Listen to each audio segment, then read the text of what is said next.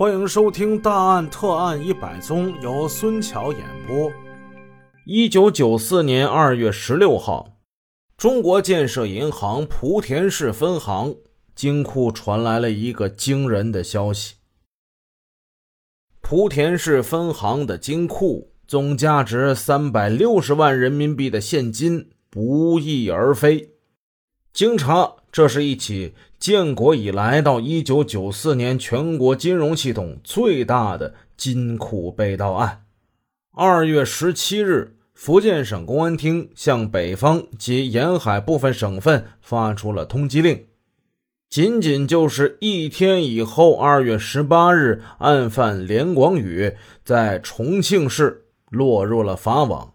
连广宇并非什么臭名昭著的江洋大盗，而其就是建行莆田市分行国际业务部出纳员兼库管员。他从学校毕业参加工作，这才半年，今年年仅是二十一岁。在震惊之余，人们不禁要问：银行历来以制度健全、管理严格而著称。为什么让连广宇这么轻而易举的就抓住了疏忽，钻了空子呢？连广宇又何以能够犯下如此的弥天大罪？建行莆田分行发生这事儿，其实也并不奇怪，有章不循，违章操作，为连广宇偷配钥匙提供了可乘之机。一九九三年十月，建行莆田市分行国际业务部单独设立了金库。刚从哈尔滨投资高等学校高级金融专业毕业不久的连广宇，他在担任出纳的同时，又同时担任了库管员。连广宇虽然生在农村，但是心气颇高，渴望功名成就。他自己本人想改善不育家庭的这个念头是很强烈的，但理想与现实的冲突使他本不成熟的心理严重失衡。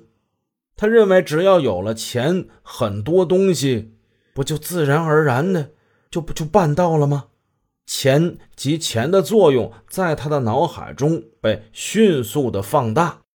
在银行里工作，每天就要同大量的钞票打交道，这让连广宇觉得很难受。因为这些钱呢，都是别人的，他只能摸到、看到，但都不是他的。随着对金钱的渴望与日俱增，将这些钱据为己有的想法逐渐就产生了。经过一段时间的观察与权衡，连广宇决定付诸于行动。以早日实现心中的欲望。作为出纳兼库管员，连广宇直接管理金库大门两把钥匙中的其中一把。他不光有大门的钥匙，还有金库存放库款的保险柜唯一一把钥匙也在他手里，密码他也知道。有的听友就问了：这大门的钥匙也有，保险柜的钥匙他也有。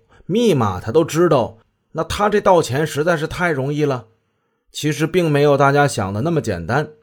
我们说的金库大门需要打开它，那得两把钥匙同时并到一起，这金库大门才能打开，而并不是说两把一模一样的钥匙，这俩人谁都能把这金库大门打开，并不是这样。除了我们以上提到的金库，还有一个守库室。守库室还有三道铁门，也就是说，这连广宇想盗得巨款，除了自己手里有的，还得有这三道铁门的钥匙，再就是金库大门的另一把钥匙。那么，另一把钥匙在谁那儿呢？连广宇将目光首先盯住了与其同时分配到国际业务部工作的出纳复核员。及保管员叶昌的身上。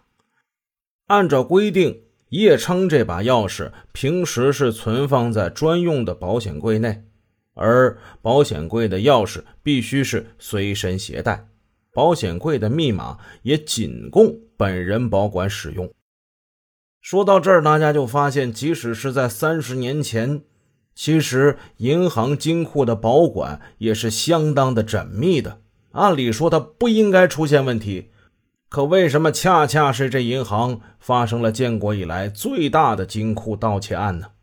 咱们说这个叶昌，叶昌呢，迷迷糊糊，违反规定，他把保险柜的钥匙就放在办公桌抽屉的一个眼镜盒内。叶昌与邻桌的连广宇不仅都知道这一点，而且知道这个抽屉右侧隔板较低。这张桌子，连广宇也曾使用过。后来两人调换了座位，在交换办公桌抽屉钥匙的时候，连广宇无意之中留下了右边抽屉多出的一把钥匙。至于说这保险柜的密码，叶昌这糊涂蛋早就已经泄露给连广宇了。那还是刚配发保险柜的时候，叶昌对操作方法不是很熟悉。折腾了半天也没打开保险柜，连广宇见状就提出来了：“哎，别怕啊，我我我帮你啊，我帮你弄。”叶昌不加思索的就交出了钥匙跟密码。就这样，二月四号中午的时候，连广宇轻而易举的把叶昌保管的金库大门的钥匙倒配到手。至于倒配守库室三道门的三把钥匙，连广宇也没有费太大的劲儿。建行莆田市分行的金库是利用旧宿舍改造而成的，金库没有外库，直接与守库室连为一体。四名守库员人手一套钥匙，保卫部还保留了一套公用的钥匙。由于该行守库押运员严重不足。每当白天守库押运员外出押钞而无人值班的时候，有关业务部门要进金库提送钞票，就要找保卫部的同志给开门。有时保卫部的同志一时不得脱身，就从楼上把钥匙扔下楼，让业务部门的守库员自己去开守库室。连广宇虽不知道这套钥匙存放的确切位置，但每次从楼上应声到把钥匙扔下来，这个时间都是很短的。据此可以分析，钥匙可能就是放在保卫部办公室门口的文件柜或者是办公桌的某一个抽屉里，这就好办了。本集已播讲完毕。如果您喜欢孙桥的作品，欢迎多多点赞评论，这样能帮助我们的专辑让更多朋友听到。感谢您的支持。